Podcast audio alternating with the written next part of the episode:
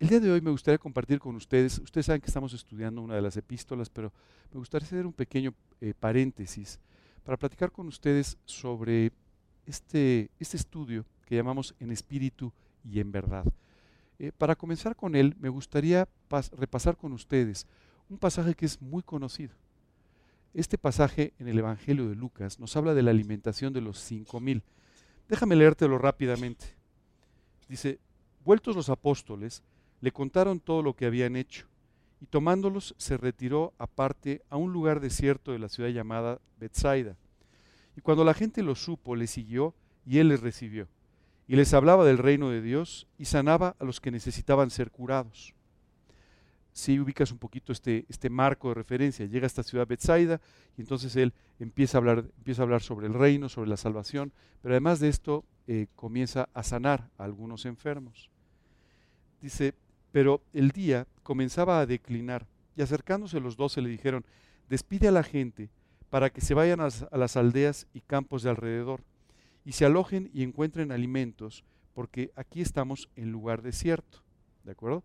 Él estaba en esta, eh, cerca de esta ciudad de Bethsaida, en un lugar desierto. Así que los discípulos le dicen, oye, se está haciendo tarde.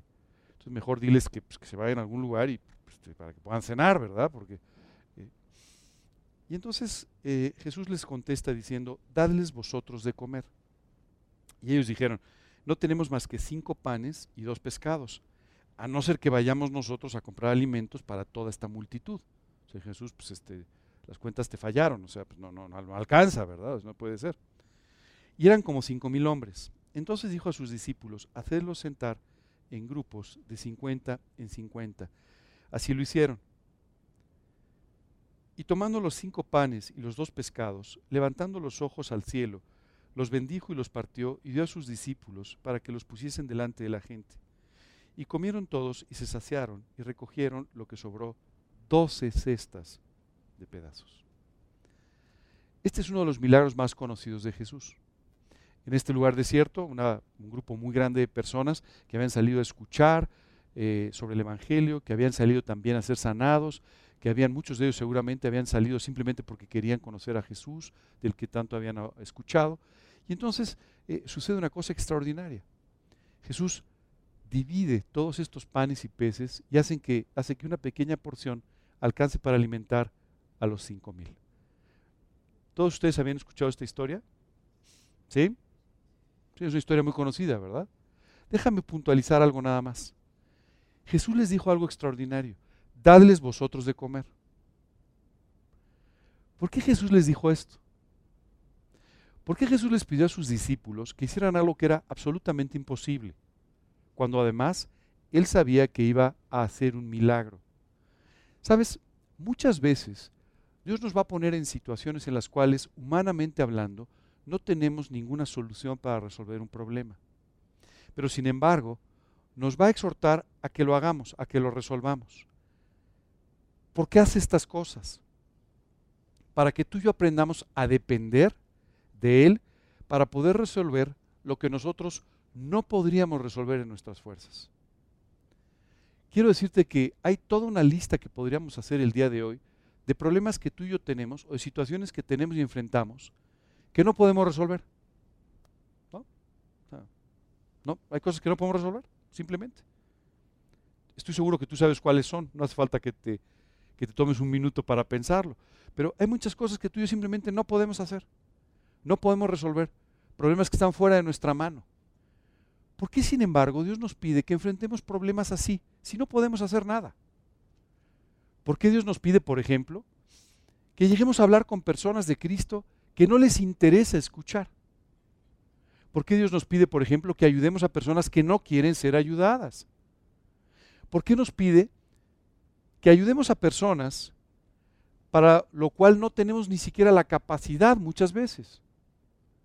¿Cómo podemos enfrentar estos problemas que Dios simplemente nos pone delante y para los cuales no tenemos la posibilidad de hacerlo? Probablemente uno de los problemas más amplios que tú y yo enfrentamos es el que viene como consecuencia de la gran comisión. Estoy seguro que tú y yo quisiéramos resolver el problema del hambre en el mundo, ¿verdad que sí? No, no de tu hambre, por supuesto, pero del hambre en el mundo, ¿verdad?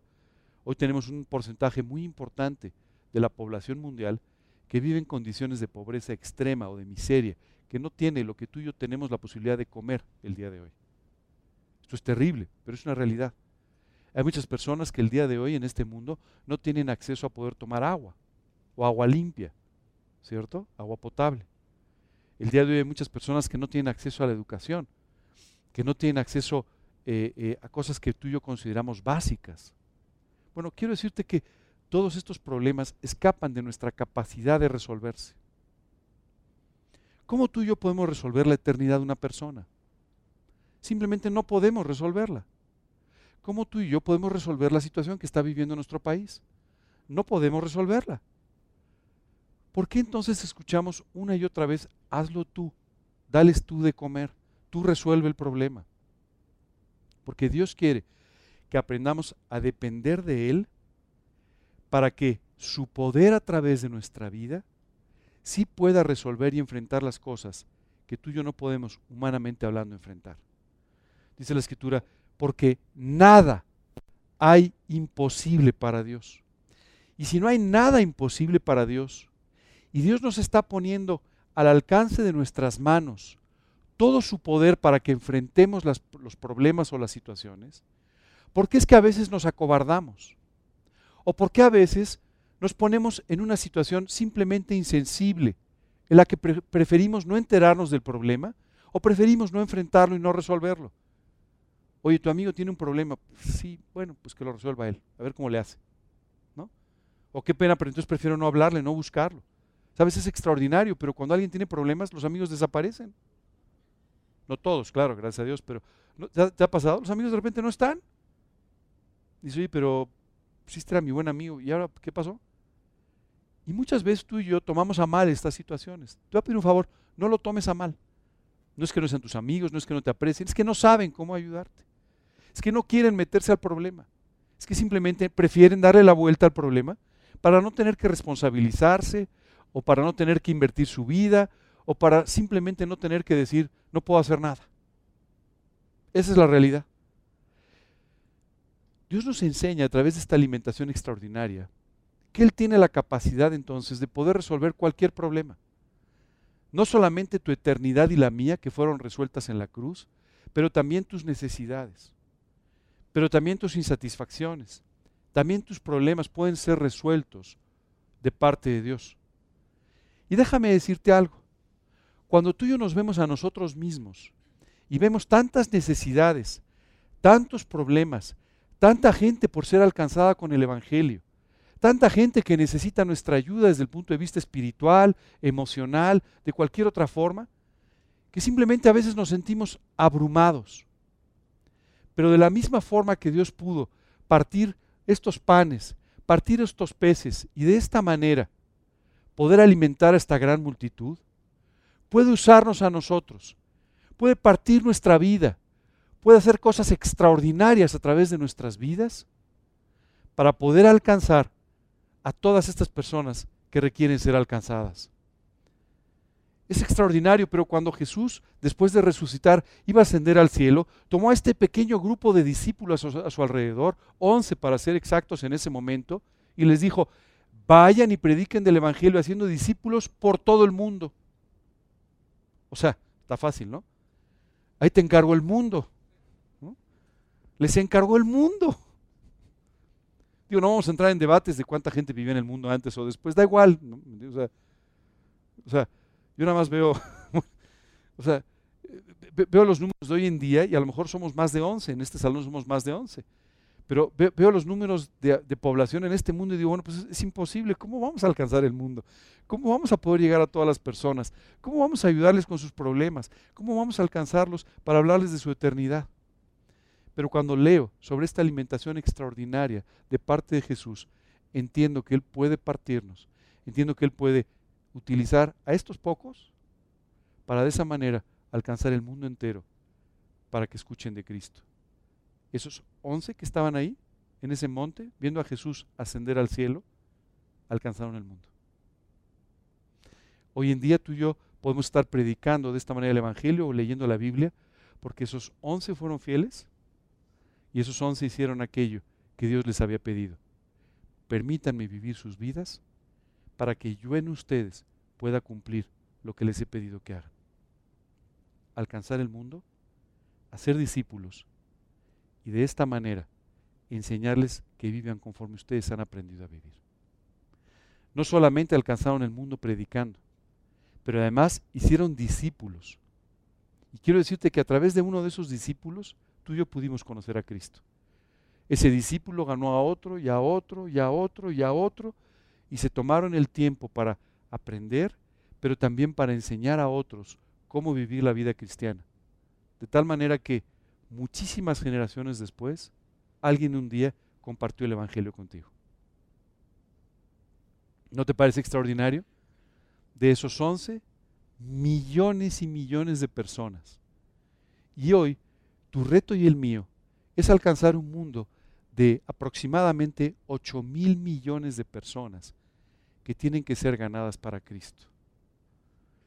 Los grupos misioneros calculan que más o menos el 35% de la población del mundo no está expuesta a la predicación del Evangelio en este momento. O sea, la tenemos fácil, nos faltan 2.500 millones. Pero aparte de eso, dentro del, del otro sector, ¿verdad? De los que sí pueden estar expuestos al Evangelio, muchas personas no han oído. Tal vez han nacido con un crucifijo enfrente. Tal vez les pusieron una cruz cuando eran pequeños. Pero eso no quiere decir necesariamente que crean o que hayan comprendido realmente el Evangelio. Y es tu responsabilidad y la mía presentarles a estas personas el Evangelio de Jesucristo, como fue escrito, como fue predicado, y enseñarles a vivir como Dios nos enseña que debemos hacerlo. Tenemos un reto importante, ¿verdad? Déjame decirte, seguramente estás pensando, y Ángel acaba de tomar este versículo de los panes y los peces y lo ha sacado de contexto. no, déjame leerte los versículos anteriores que normalmente no leemos para relacionarlos con esta alimentación de los cinco mil. El mismo capítulo, tan solo un poco antes, fíjate lo que dice. Habiendo reunido a sus doce discípulos, les dio poder y autoridad sobre todos los demonios para sanar eh, enfermedades y los envió a predicar el reino de Dios y a sanar a los enfermos. Y les dijo, no toméis nada para el camino, ni bordón, ni alforja, ni pan, ni dinero, ni llevéis dos túnicas. Y en cualquier casa donde entréis, quedad allí y de allí salid.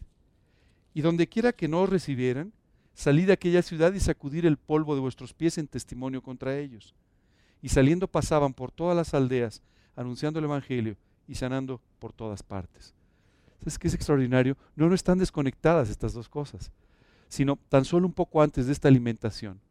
Él los había mandado a predicar. Les dijo, no lleven nada, no lleven una bolsa, ustedes no lleven nada, no lleven dos túnicas, ustedes simplemente vayan y permitan que Dios los use para predicar el Evangelio.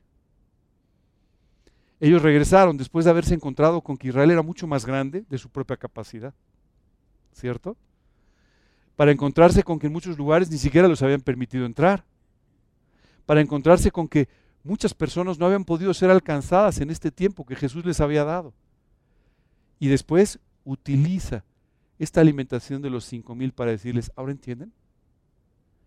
Les he pedido a ustedes que vayan ustedes y les den de comer, pero no son suficientes. Ya lo, ya lo experimentaron, ya lo vivieron. No son suficientes.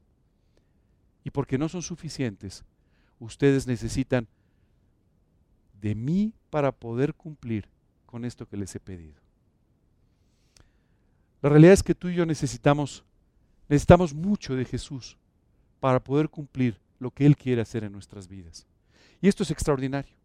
Yo sé que a todos ustedes les gustaría tomar un curso, salir del curso y luego hacer lo que quisieran, pero no es así. Dios ha diseñado la vida cristiana para que la vivamos dependiendo de Él todos los días, todo el día. Porque si no dependemos de Él todo el día, todos los días, nos encontramos con un fracaso tras otro y simplemente no podemos hacer aquellas cosas que quisiéramos tus metas, las que a lo mejor escribiste el día 31 o si no espero que puedas escribir esta tarde. No las vas a poder llevar a cabo. ¿Sabes con qué te vas a encontrar dentro de 12 meses? Con tu incapacidad. Híjole, quería hacer, pero pues no, no pude. ¿No? Me esforcé, pero no pude. ¿Cierto? Traté de hacer esto, pero no, no, no pude hacerlo. Me propuse ser feliz este año y no lo fui. Me propuse tener un mejor matrimonio y no lo tengo. Me propuse tener una mejor familia y no lo logré. Me propuse prosperar en ciertas cosas en mi vida y no lo pude hacer. ¿Sabes por qué?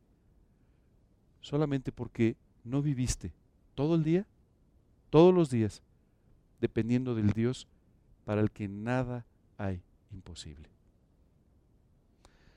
Es importante que entendamos esto. Fíjate, Jesús envió a sus discípulos a hacer dos cosas, a predicar el Evangelio y a sanar a los enfermos. Las dos necesidades más importantes que tú y yo tenemos en la vida. ¿De, qué nos serviría a ti y a mí si en los siguientes 60 días nos toca la lotería, un amigo te invita de socio a un negocio multimillonario, eh, cambia tu vida económicamente hablando de una forma dramática, te casas con el mejor hombre del mundo, con la mujer, la mejor mujer del mundo? ¿De qué te serviría todo esto si perdieras la eternidad. No te serviría de nada.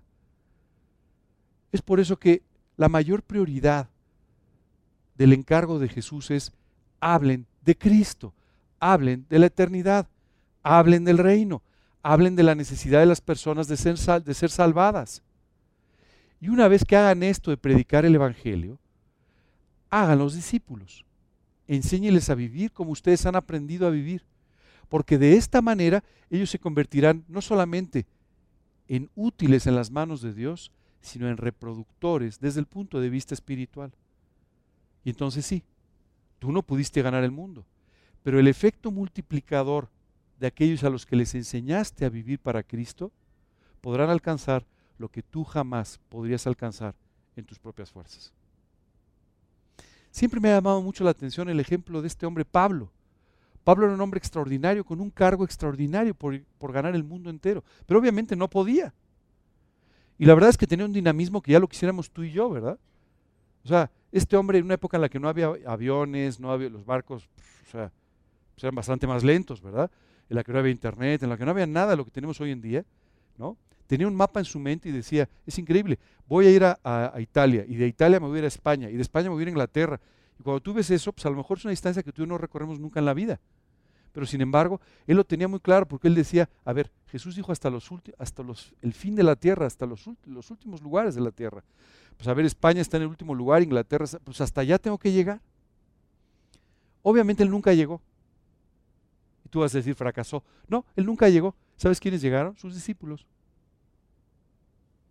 Hoy sabemos históricamente que el Evangelio llegó a Gran Bretaña a través de guardias pretorianos, guardias del emperador de Roma. Casualmente, cuando Jesús, eh, cuando eh, Pablo fue apresado en Roma, él estaba custodiado por estos guardias del emperador. Él había pedido una audiencia con el emperador, que no sabemos si sucedió o no, pero lo que sí sabemos es que cada 12 horas un grupo de guardias pretorianos llegaban a custodiar a Pablo en su arresto domiciliario mientras esperaba la cita con el emperador. Y en un versículo por ahí, en una carta, dice, ya todo el pretorio sabe de estas cosas. Pablo dijo, pues detenido, pero cada dos horas viene un grupo al que le puedo hablar de Cristo. Así es que a mí no me van a parar. ¿Sabes qué es increíble? Estos guardias llegaron donde Pablo no había podido llegar. Donde tú y yo tal vez nunca lleguemos. Tal vez tú y yo nunca salgamos de nuestra colonia, ¿verdad? o de nuestra ciudad. Pero no es importante. Si Dios tiene tu corazón en sus manos, Dios va a poder hacer grandes cosas contigo. Dios va a poder multiplicarte, va a poder hacer que a través de tu vida multitudes sean alcanzadas, personas ayudadas, personas salvadas, la vida de mucha gente transformada, simplemente porque tú tomaste la decisión de entregarle tu vida a Cristo y pedirle que Él hiciera en ti lo que tú no puedes hacer. Y por supuesto, una segunda prioridad, sanar a los enfermos. Sabes, es triste, pero muchas veces nos encontramos en un mundo donde la falta de salud solamente refleja la forma tan precaria y tan miserable en la que a veces estamos viviendo. Muchas veces encontramos que las enfermedades que nos aquejan, que tenemos que enfrentar, están relacionadas con nuestra falta de salud espiritual, con nuestra falta de salud emocional, que simplemente nos postran a veces en una cama. Jesús mandó a sus discípulos para que hicieran lo que tampoco era posible, sanen enfermos. Imagínate que yo ahorita te digo, bueno, pues váyanse aquí a la colonia del Valle y pues, el que esté enfermo lo sanan, ¿verdad? Me vas a decir, oye, tú de verdad te has vuelto loco, o sea, empezaste el año muy mal, ¿no? No, en realidad Jesús les dijo esto porque dice el primer versículo del capítulo que les dio poder para hacerlo en ese momento, ¿cierto? Estas eran señales muy importantes que permitieron que tuviera un sello de confirmación la predicación de estos hombres, ¿de acuerdo? Pero efectivamente Dios, a través de sanarnos espiritualmente, puede sanarnos también físicamente. Muchas veces tu problema es que estás demasiado concentrado en tus problemas y esto hace que tu, tu, tu cuerpo completo sufra lo que tú no quieres aceptar que estás sufriendo. Quiero decirte por otro lado que el mismo poder de parte de Dios para darte la eternidad, Dios lo usa para darte una vida de abundancia, una vida emocionalmente abundante, una vida sana todos los días de tu vida. Literalmente esto es lo que dice la escritura. ¿no? Dice que Él quiere bendecirnos, prosperarnos en todas las cosas. Dice un versículo, amado, yo deseo que seas prosperado en todas las cosas y que tengas salud, así como prospera tu alma, dice. Dice, quiero que seas prosperado en todo, quiero que te vaya bien, quiero que las cosas te salgan bien, quiero que tus proyectos sean bendecidos, quiero que todo te salga bien, así como prospera tu alma. Porque si no prosperas espiritualmente, todo lo demás no va a servir absolutamente de nada. ¿Qué necesitamos para poder vivir de esta manera? Es decir, eso era precioso, pero ¿cómo le hago? ¿Qué necesitamos para poder hacerlo? Lo primero que necesitamos es entender que a veces tú y yo vivimos una realidad que no es la realidad. ¿Sí? En esta vida hay dos realidades, la realidad y la tuya. La realidad que tú mismo has creado, lo que podríamos llamar una realidad virtual. ¿Cuáles son las características de una y de otra? Cuando tú y yo hablamos de la realidad, déjame explicarte que Dios quiere que tú y yo enfrentemos la vida como es en realidad y que actuemos realmente, que actuemos en verdad. Y para eso me gustaría leer unos versículos con ustedes. Dice aquí Juan 24, 24, Dios es espíritu y los que le adoran en espíritu y en verdad es necesario que le adoren. Esa palabra verdad, cuando tú buscas en el diccionario, esa palabra también implica realidad. Así es que el Evangelio simplemente está diciendo, el que quiera adorarme, el que quiera decir que yo soy su Señor, el que quiera identificarse conmigo, tiene que adorarme en espíritu, es decir, espiritualmente, no hay otra forma, pero además en realidad, en verdad. Vamos a hablar mucho más de esto esta mañana.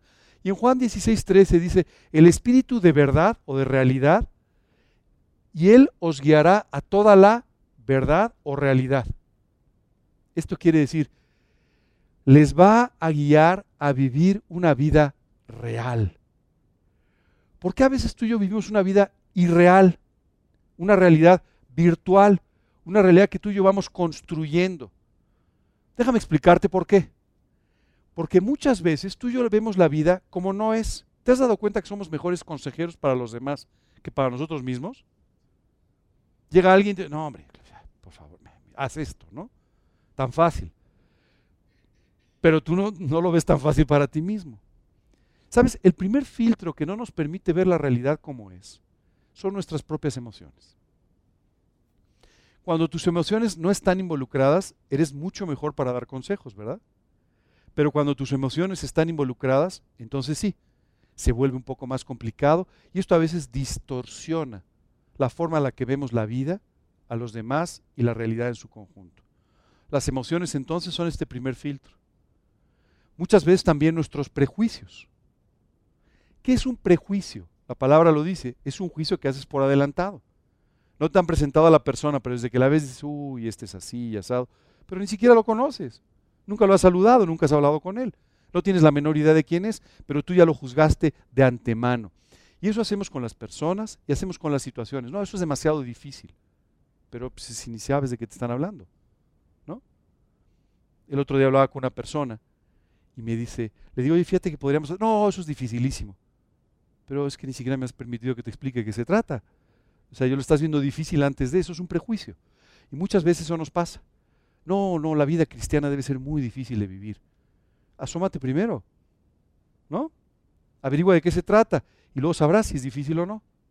Pero, ¿sabes? Estos prejuicios hacen que tú y yo veamos la vida de una forma completamente equivocada.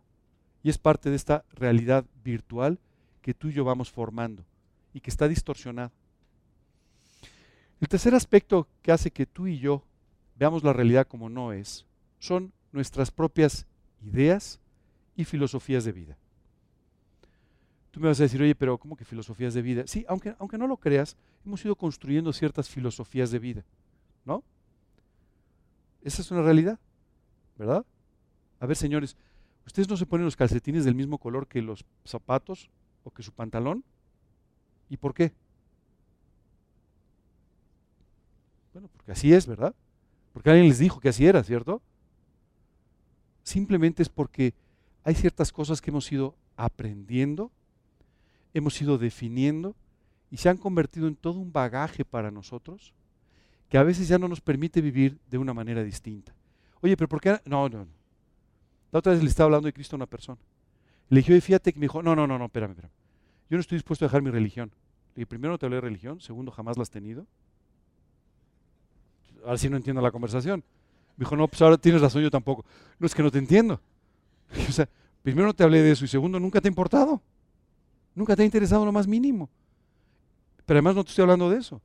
Pero muchas veces tú ya tenemos, tú y yo tenemos todo un bagaje encima que ya no nos permite movernos, no nos permite razonar, no nos permite hacer las cosas que debemos hacer o tomar las decisiones correctas, sino simplemente reaccionamos porque mi papá me dijo, porque es así, porque... Recuerdo una vez una persona cuyo, eh, que estaba eh, enfrentando una situación. Y entonces eh, me, acuerdo que le dije, oye, mira, ¿por qué no haces esto? No, no es así. No, pero sí, mira, la Biblia lo dice. Sí, no, no importa. A mí mi abuelo me dijo, está bien, muchas veces nuestra propia educación se convierte a veces en un problema, ¿cierto? Y hay un tercer factor, un cuarto factor, que a veces también nos permite ver la realidad distorsionada, y es nuestra propia personalidad. Lamentablemente, esa personalidad que la tenemos a veces se convierte en un escudo para no hacer, no vivir o no decidir lo que debemos. Oye, ¿por qué no? Pues yo porque yo soy así. Sí, eres así, pero puedes dejar de serlo. ¿No? Dios puede cambiarte. No, no, no, porque yo así soy. ¿No? Quiero decirte una cosa, normalmente la personalidad nos estorba. Esa es la realidad. Y hace que tú y yo veamos la vida como no es. Lo que Dios nos está enseñando es que tú y yo tenemos que aprender a vivir no en esta realidad virtual que nosotros hemos creado, que está llena de estos prejuicios, emociones, bagaje cultural, todo esto de lo que estamos hablando, sino que tiene que estar basada en la palabra de Dios. Tú no sabes cuántas veces yo escucho personas que me dicen, bueno, es que eso que tú me estás diciendo, yo no tengo esa convicción. No, ni la vas a tener hasta que quieras tenerla. ¿No? Las convicciones provienen de tu propia decisión. Pero muchas veces nosotros pensamos que, bueno, pues este, con decir que no, pues ya, ¿no? Otro factor que a veces eh, viene como consecuencia dentro de esta realidad virtual en la que a veces vivimos los creyentes es el vivir una vida de apariencias. ¿Verdad? Aparentar que somos muy espirituales, aparentar que nos portamos muy bien, aparentar que leemos o que oramos o que hacemos cosas que luego no hacemos. ¿No? Eso te va a permitir quedar muy bien con tu compañero aquí de la silla. Si tú le dices, yo soy muy espiritual, va a decir, ah, bueno, pues, buen tipo, ¿verdad? pero no vas a pasar de ahí. Eso solamente es la realidad virtual que tú has ido construyendo. La verdad es que a veces nos volvemos muy hábiles para construir esta realidad virtual. Entonces la llenamos de florituras. ¿no? Vamos a orar en público. Y alguien, excelentísimo Señor, Dios de todo el universo. Ok, ¿no? ¿Realmente es lo que estás pensando o es lo que quieres que los demás oigan para que tú quedes muy bien y parezcas muy espiritual? Señor, te alabamos, postrados, tirados en pie. A ver, ¿es esa la realidad de tu vida? ¿O solamente es una parafernalia que has generado a tu alrededor para que parezcas espiritual? ¿No? ¿Sabes qué me encanta a veces? Estamos más preocupados por la alabanza que por la enseñanza. ¿No? La alabanza no tiene ningún sentido sin la enseñanza. ¿Te has dado cuenta? La alabanza, dice la Biblia, es el fruto de labios que confiesan su nombre. Es una expresión de gratitud por las cosas que Dios te enseña o por las cosas que Dios hace. Pero si tú no lees, si tú no oras, si tú no vives para Cristo, pues no tienes nada que darle gracias. ¿Estás de acuerdo? Bueno, tendrías mucho, pero seguramente no lo vas a hacer. Y entonces tu alabanza se convierte en algo completamente hueco. Ah, pero es divertido, ¿no? Y si la música está buena, mejor, ¿verdad? Padrísimo. Entonces pareciera que la alabanza, pareciera que estas oraciones completamente garigoleadas y fueras de contexto, justifican nuestra espiritualidad.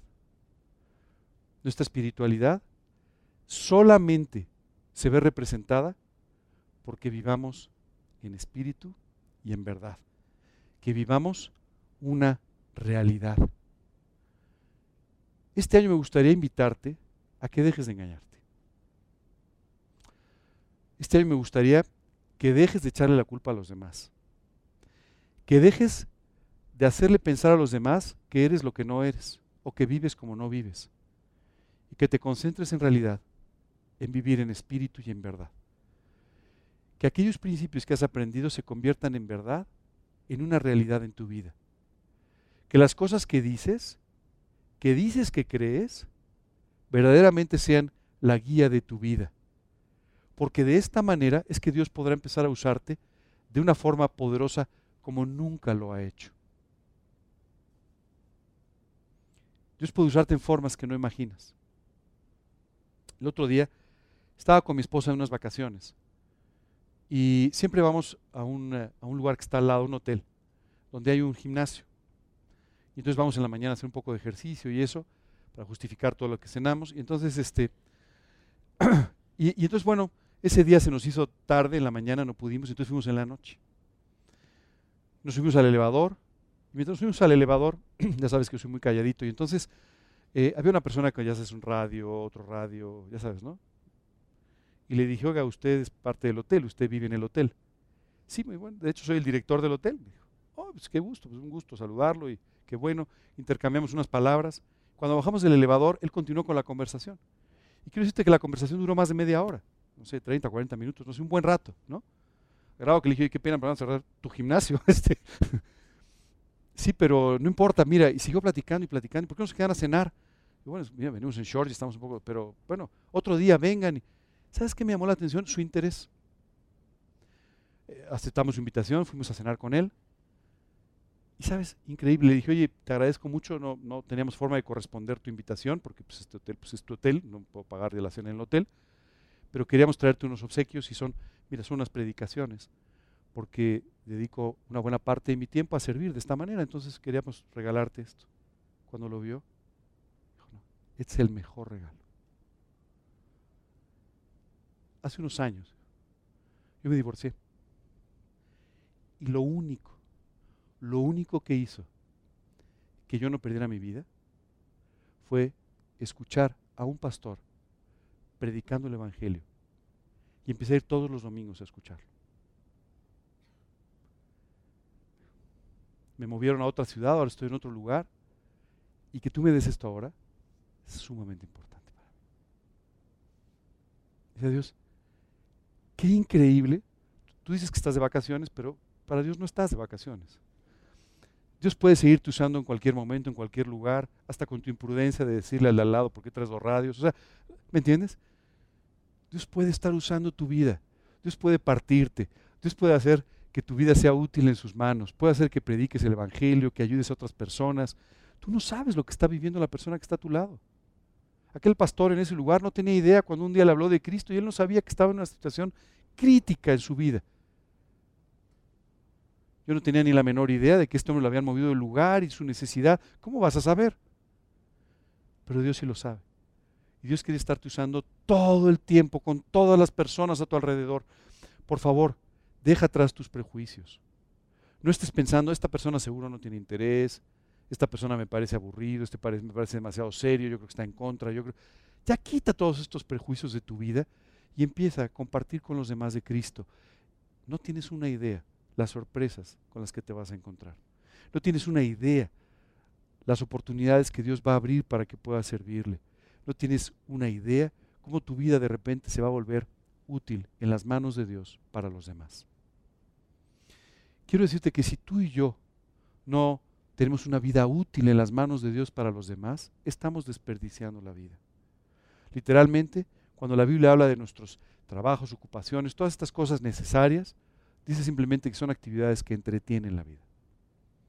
Tú y yo podemos, tú y yo podemos dedicar eh, nuestra vida a vivir entretenidos o a ser útiles. Y esta decisión solamente depende de que tú le permitas a Dios vivir en espíritu y en verdad, que te haga vivir en espíritu y en verdad, que te lleve a vivir en la realidad. Este año me gustaría pedirles que comiencen haciendo un pequeño examen de su vida. Oye, ¿qué cosas de las que yo creo y digo realmente vivo? ¿Esto es real o no es real? ¿Esto es real o me estoy haciendo el distraído? ¿Esto es real o estoy quedando bien con alguien? ¿Esto es, real o simplemente es parte de mi nombre, prestigio o de lo que los demás conocen y ven de mi vida? Pero no es una realidad. Tiene que convertirse en una realidad. El Evangelio tiene que ser una realidad en tu vida. Ahora que leía, les contaba el libro sobre este famoso traductor de la Biblia. Es increíble. Para él su única prioridad era el Evangelio. Su única prioridad es que los demás escucharan de Cristo. Su prioridad era traducir la Biblia. Ah, pero es que lo sostiene. No, no, no. Tuvo que trabajar, tuvo que hacer, tuvo que, por supuesto. Pero él tenía una única prioridad, servir a su Señor, al que había transformado su vida, al que le había dado una esperanza. ¿Recuerdas la canción con la que empezamos? una esperanza, una razón para vivir, una razón para morir, una esperanza. La Biblia habla de nosotros como cautivos de esperanza, aquellos que vivimos esperando por algo que Dios nos ha prometido. Si es así, de verdad, no te entretengas con otras cosas. Dice la Biblia, ninguno que milita se enreda en los negocios de esta vida a fin de agradar a aquel que lo tomó por soldado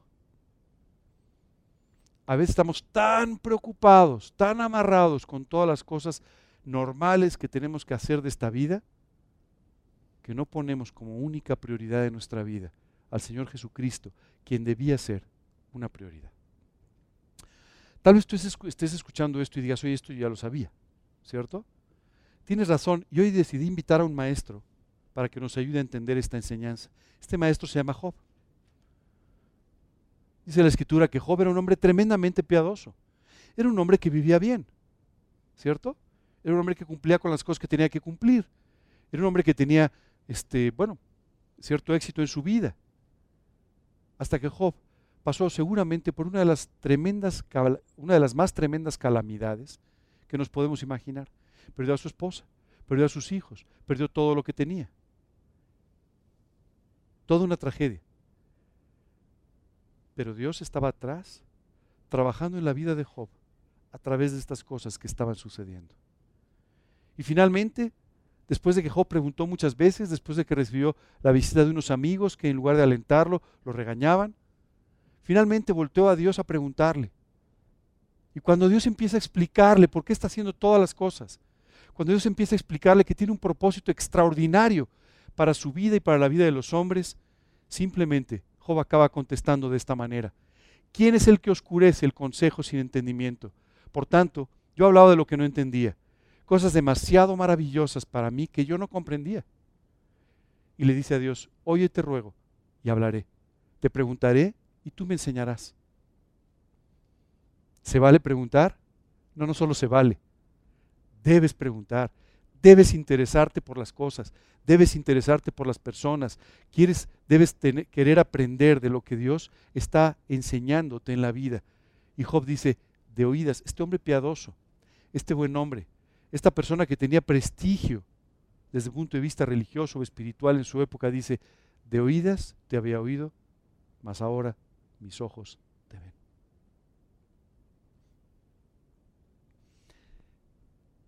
¿Ya entiendes de qué se trata la realidad? Este año quiero invitarte a que vivas en la realidad. Quiero invitarte a que no conozcas de Dios por oídas, no por la experiencia de alguien más, no por la experiencia de tu pastor, de tu papá, de tus amigos, sino como una experiencia personal. Que Dios se convierta en el Dios de tu vida, en el que guíe cada una de las acciones de tu vida y pueda hacer en ti lo que es imposible hacer. ¿Sabes? Los discípulos, después de ver esta alimentación extraordinaria, hubo una segunda alimentación extraordinaria, ¿no? Y después de una pregunta, volvieron a contestar mal. Y Jesús les dijo, pero ¿qué ni aún así han entendido? Había cinco mil y había tan solo unos pocos panes y peces y los alimenté. Luego había siete mil y había unos cuantos panes y peces y los alimenté. ¿Todavía no entienden de lo que estoy hablándoles? Esta mañana me gustaría preguntarte si ya entendiste de lo que te está hablando. Que quiere partirte, que quiere usarte, que quiere que seas útil en sus manos, que quiere usar tu vida, que quiere poder hacer en tu vida el propósito extraordinario para el que fuiste creado. Eso es lo que quiere. Estamos empezando un año y esto es extraordinario, porque este año tal vez yo podría llamarle el año de la verdad. Te conté que todos los años me pongo a hacer mis propósitos, ¿verdad? Mis metas y eso. Bueno, tengo una mala costumbre también y es que siempre le pongo un nombre al año dependiendo de las cosas que veo que van a pasar. Y este año, ¿sabes cómo le puse el año de la verdad? Yo sé que cuando suena el año de la verdad es como decir, este es el bueno, ¿no? El verdadero. No, me refiero al año de la verdad. me refiero al año de la verdad porque este es el año en el que los voy a invitar y me estoy invitando a mí mismo a vivir en la realidad y no en la virtual, a vivir una vida absolutamente real en las manos de Dios para que pueda usarnos como Él quiere.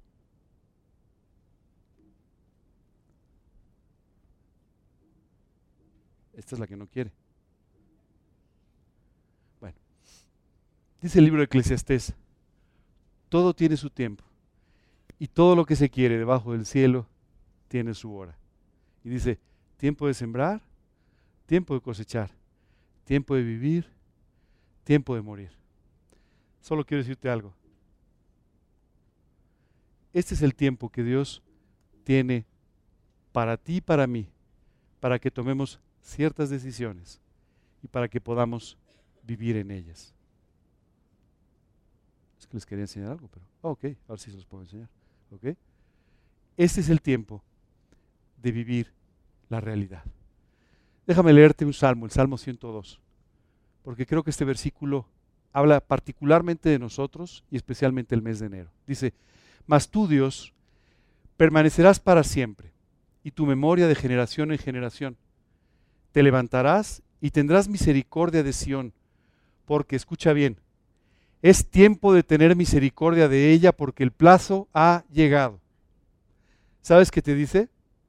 Aquí Dios le estaba diciendo a Israel, es tiempo de tener misericordia. Se han equivocado muchas veces, han hecho muchas cosas que no debían, pero hoy están cambiando el rumbo. Y es por eso que ha llegado el tiempo de tener misericordia. Ha llegado el plazo de bendecirlos y de usarlos abundantemente. Estamos empezando el año y este es el año en el que Dios quiere bendecir tu vida. Este es el año en que quiere usarte. Es el año en el que quiere hacer una gran diferencia contigo.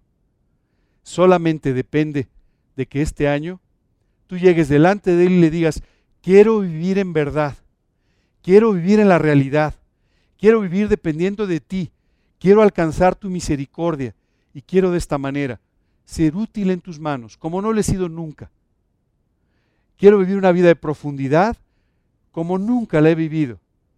Quiero hacer a un lado mis emociones, mis prejuicios, mis ideas y solamente creerte a ti para que tú hagas una realidad en nuestras vidas.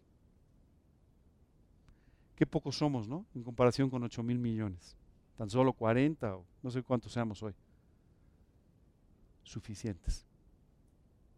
Si tomamos estas decisiones, Dios podrá comenzar a partir y partir y partir y alcanzar el mundo para Él. ¿Alguna pregunta, alguna duda? ¿No? ¿Todo clarísimo? Pues mira, si todo está muy claro, somos muy responsables. Así es que hoy tenemos la gran responsabilidad de tomar las decisiones necesarias para que Dios pueda, en este, desde este inicio de año, construir el mejor año de nuestras vidas para Él. Muy bien, vamos a orar para terminar. Y terminando les pediría que por favor mantengan sus ojos cerrados por unos minutos nada más. ¿Ok? Vamos a, orar. Señor, hoy queremos darte muchas gracias por enseñarnos que debemos vivir en verdad, en la realidad. Dios, llévanos por favor a encontrar las cosas en las que simplemente hemos estado haciendo como que hacemos, pero sin vivirlo. Aquellas cosas que decimos que creemos, pero que tal vez no hayan sido una realidad hasta este momento en nuestra vida. O aquellas, Señor, en las que tenemos todavía que aprender y crecer tanto. Queremos hoy pedirte, Señor, que quites todos estos filtros que nublan nuestra visión de la vida, de la realidad, y que no permitas ni que nuestras emociones, ni nuestros prejuicios, ni nuestro bagaje, ni cualquier otra cosa, Señor, se conviertan en un obstáculo. Señor, no permitas que simplemente nos acostumbremos a seguir viviendo igual, sino toca nuestro corazón e inquiétanos, Dios, en este principio de año, para llevarnos a vivir la vida más profunda, la vida más alta que hayamos podido vivir a tu lado. Señor, quita de nuestra mente, de, nuestra, de nuestro corazón, de nuestra manera de vivir, estas oraciones garigoleadas, pero al final falsas, estas alabanzas huecas, llévanos, Señor, a adorarte en espíritu y en verdad. Queremos pedirte, Señor, que si de oída estemos oído en algún sentido, ahora tú abras nuestros ojos y te podamos ver en cada aspecto de nuestra vida. Te pedimos esto, Señor, de una forma muy especial. Pártenos, divídenos, úsanos de tal manera, Señor, que nuestro país, nuestra ciudad, el mundo puedan ser alcanzados para ti. Queremos pedirte esto, Señor, de una forma muy especial Tú sabes más que nadie de nuestra incapacidad, de nuestra imposibilidad para hacerlo. Pero si tú nos mandas a hacerlo, si tú nos preguntas, como aquella vez a tus discípulos, diciendo, dadles vosotros de comer, tú tienes el poder y la forma de trabajar en nuestras vidas y hacerlas útiles en tus manos para poder alcanzar estas cosas. Hoy queremos pedirte, Señor, que tú lo hagas en nuestra vida y que este en realidad sea el mejor año de nuestras vidas, el año de la verdad. Te lo pedimos, Señor, en el nombre de Cristo Jesús y para su gloria. Amén.